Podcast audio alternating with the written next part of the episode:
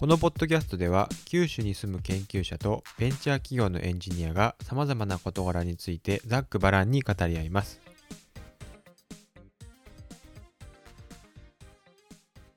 はい、よろしくお願いします。はい、よろしくお願いします。はい。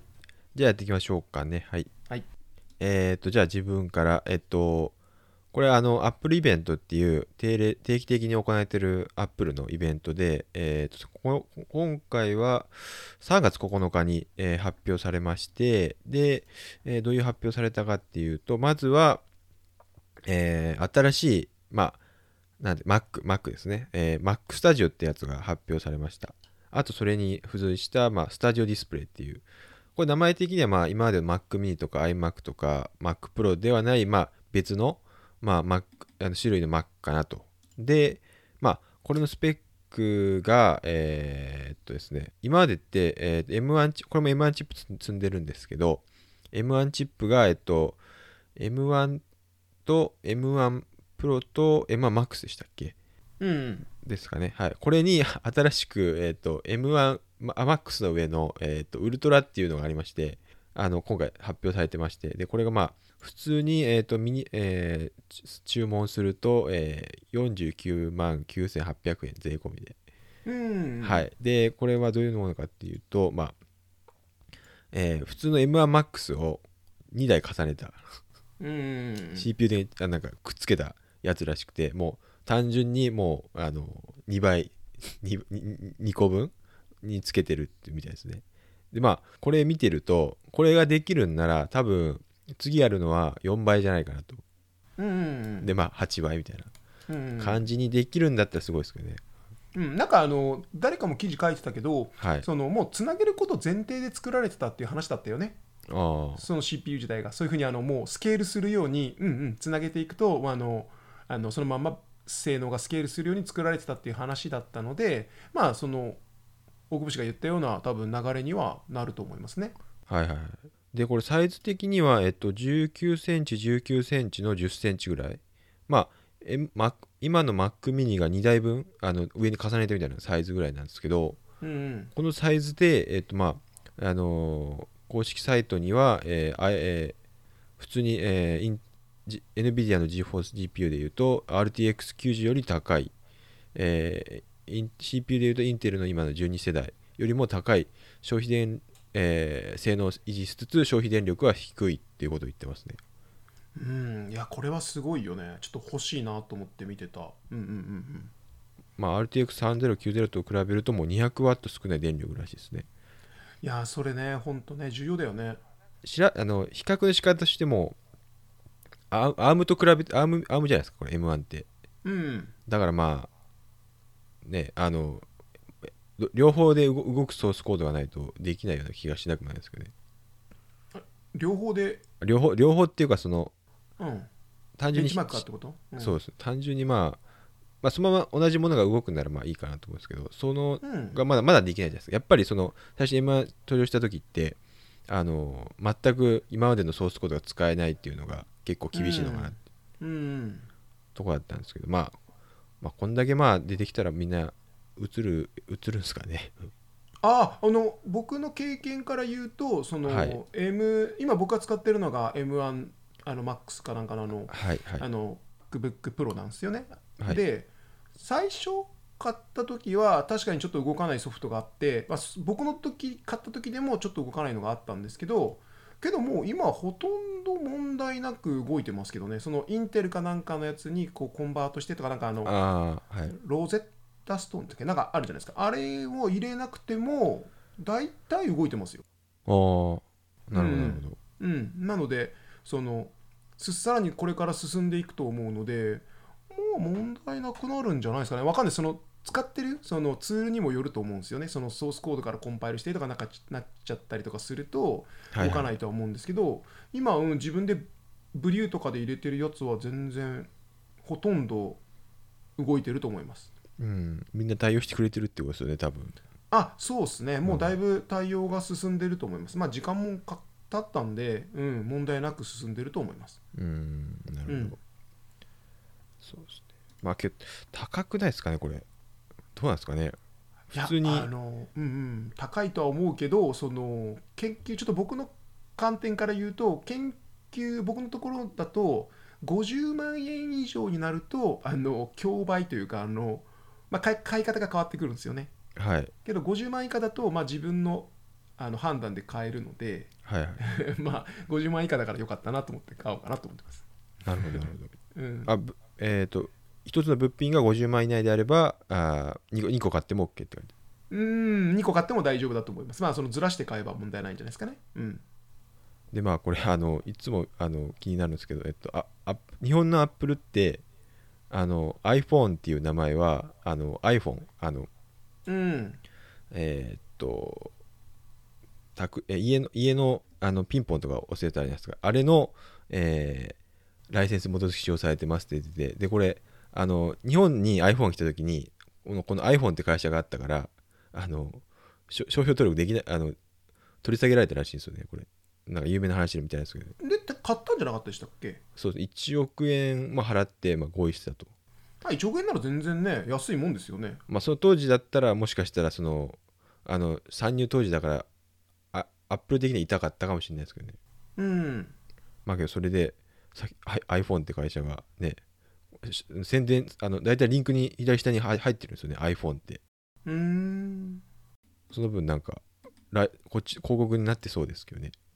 いやーどうなんですかね。ちょっとそのそれでリンクをクリックする人がどれだけいるかっすよね。まあもうだって、うん、今だって iPhone って聞いてさもうそっちが思いつく人ほとんどいないでしょ、そうですね、うんまうん。あ、I I iPhone ですからねカタカナで、うん、あそうか iPhone うんそうかそうか。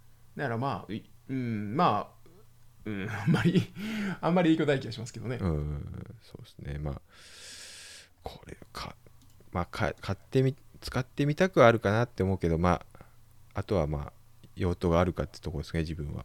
うん、そうだと思いますよ。そのだから多分用途があってって感じなんですよね。僕もだから多分今いやてか正直な話そのあんまり開発環境ってぐるぐる変えたくないじゃないですか。だから僕も1個のやつ、結局前使ってたその MacBook Pro、まあ、そこそこ性能はいいですけど、まあ、結局使ってないですもんね。だから今やのその M1 のやつだけしか使ってないので。うん、だから1台あればそれでいいかなって気がしますね。まあ、その重い処理をしたいときに、まあなんか転送してパッて使うことはあるにしても、なんか普段使いすることはない気がしますけどね。はいはいはいうんうん。はいじゃあ、えー次の記事に行きましょうかはい。じゃあ僕の方は、あれですね、まあ、トゥギャッターかなんかでこうまとめられてたんですけど、まあ、みんなが嫌なことを進んでやる子っていうのは褒められるけど、まあ、みんなが嫌がることをやらずに仕組みを変えようとする子は割と煙たがられるという話ですね。はい。でこれはなんでこの話が僕がこう刺さったかっていうと、まあ、最近もうちょうど3月のねあの終わりぐらいになったんで引き継ぎ引き継ぎが多いじゃないですか。あのはいはいはい。まあ、あの4月から我々ねあの交代があったりとか仕事交代があったりとかまあもろもろあると思うので。で僕もまあ何個かその引き継ぎをするときにですねあのまあそのその人がやられてる時はそのルールでいいと思うんですよ。別に僕が口出す必要はなくて、あなたがやってるルールはおかしいよねってのはまあもう本当に越権行為というかまああの他人のやってることに口出すのはおかしいので全然僕はいいと思ってたんですよね。まあロシアではないってことですね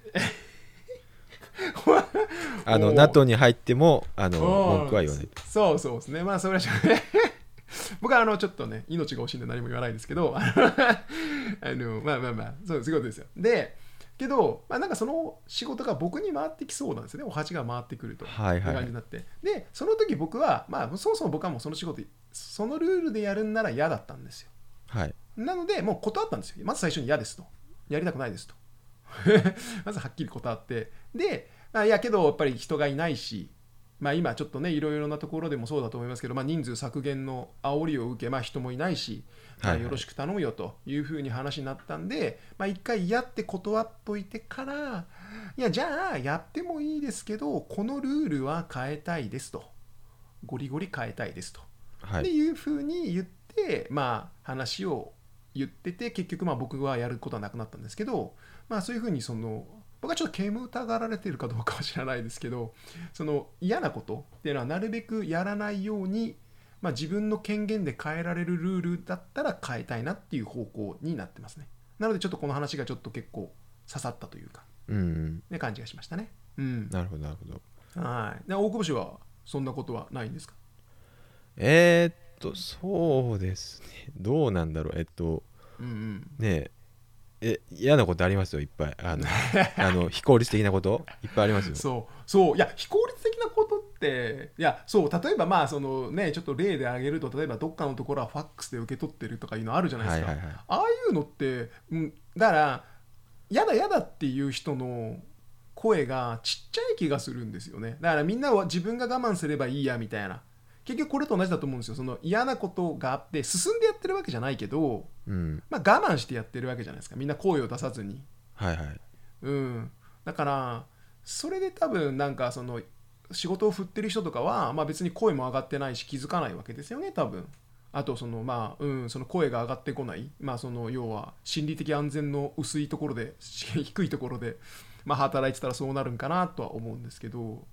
だから結構ね嫌なら声上げればいいのにと思うんですけどね僕は。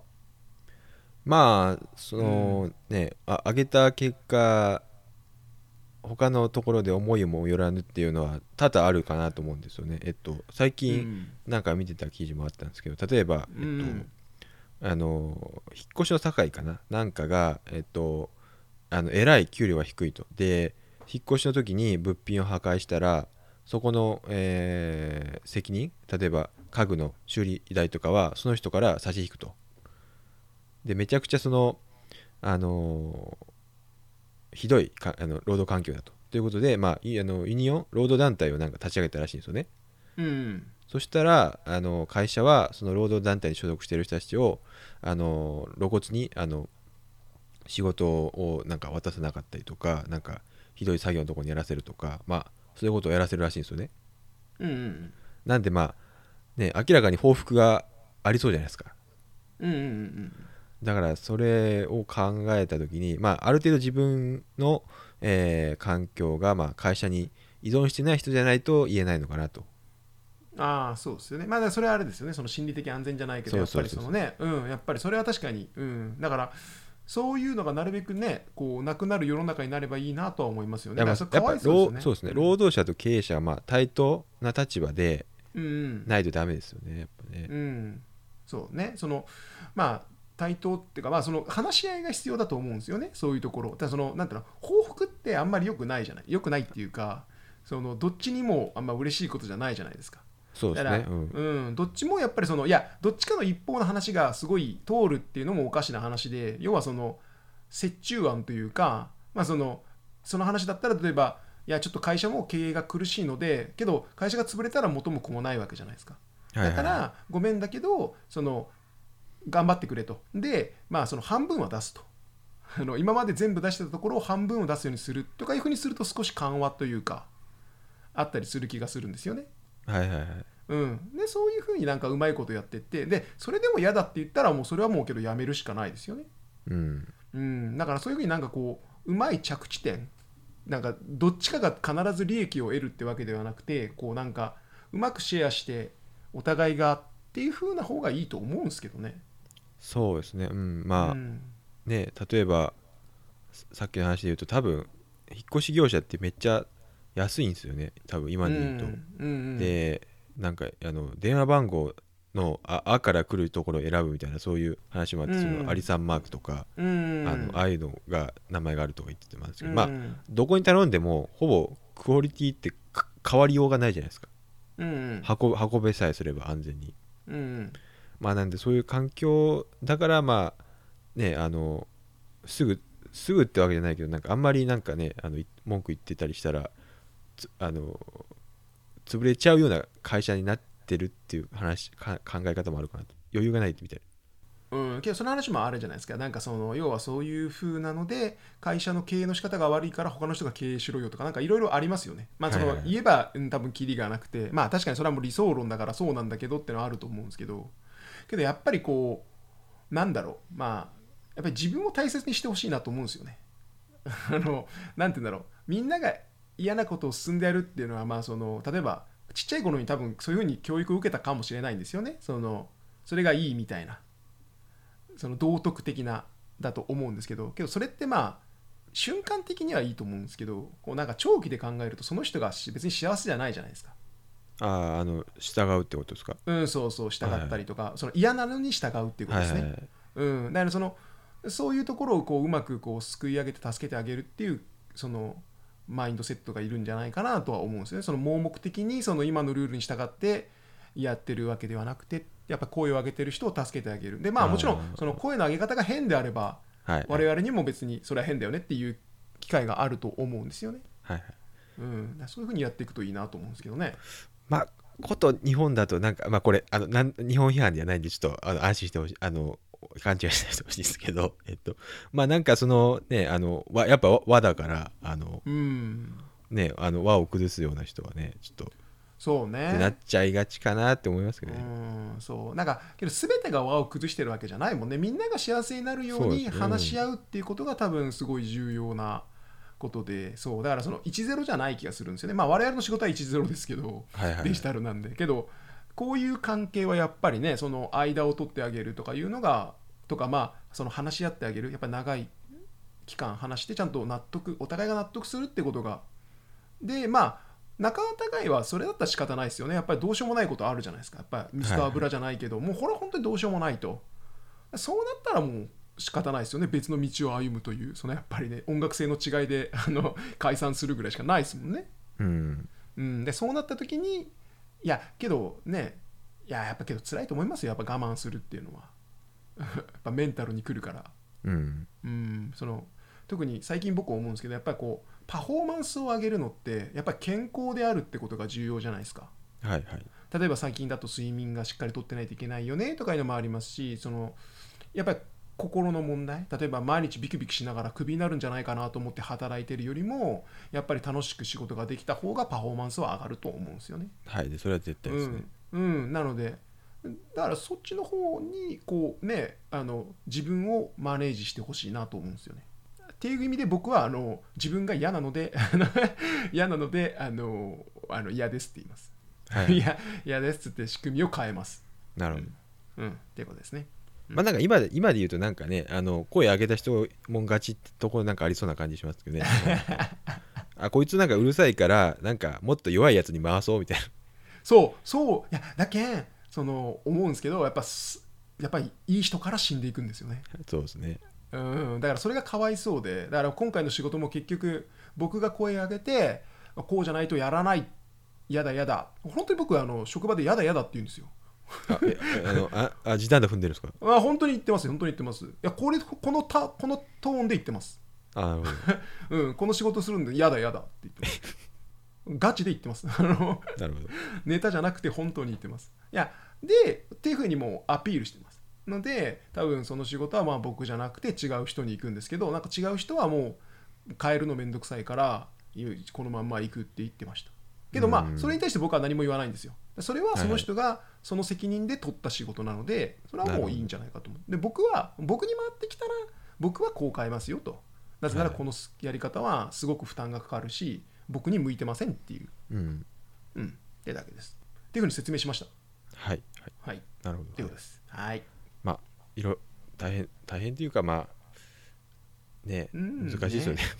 うんそう。けどなんかそのいやだからこそその自分の後輩とかにはなるべく気を使ってますねだからそのはい。はいワンオンワンとかするじゃないですか、まあするんですけど、ワンオンワンとかする時もなるべくその彼らが言いやすいようにとかで話は聞くと、はいはい。うん、で、まあ、自分の状況も伝えていやここまではできるけどここまではできないよとかそういうふうなのはちゃんと伝えるようにしようと思ってます。あてかはい。しようとしてます。はい、うん。うん。なるほど。はい、はい。はい、以上になります。はい。はい。今週もあー来週もよろしくお願いします。はいよろしくお願いします、はいします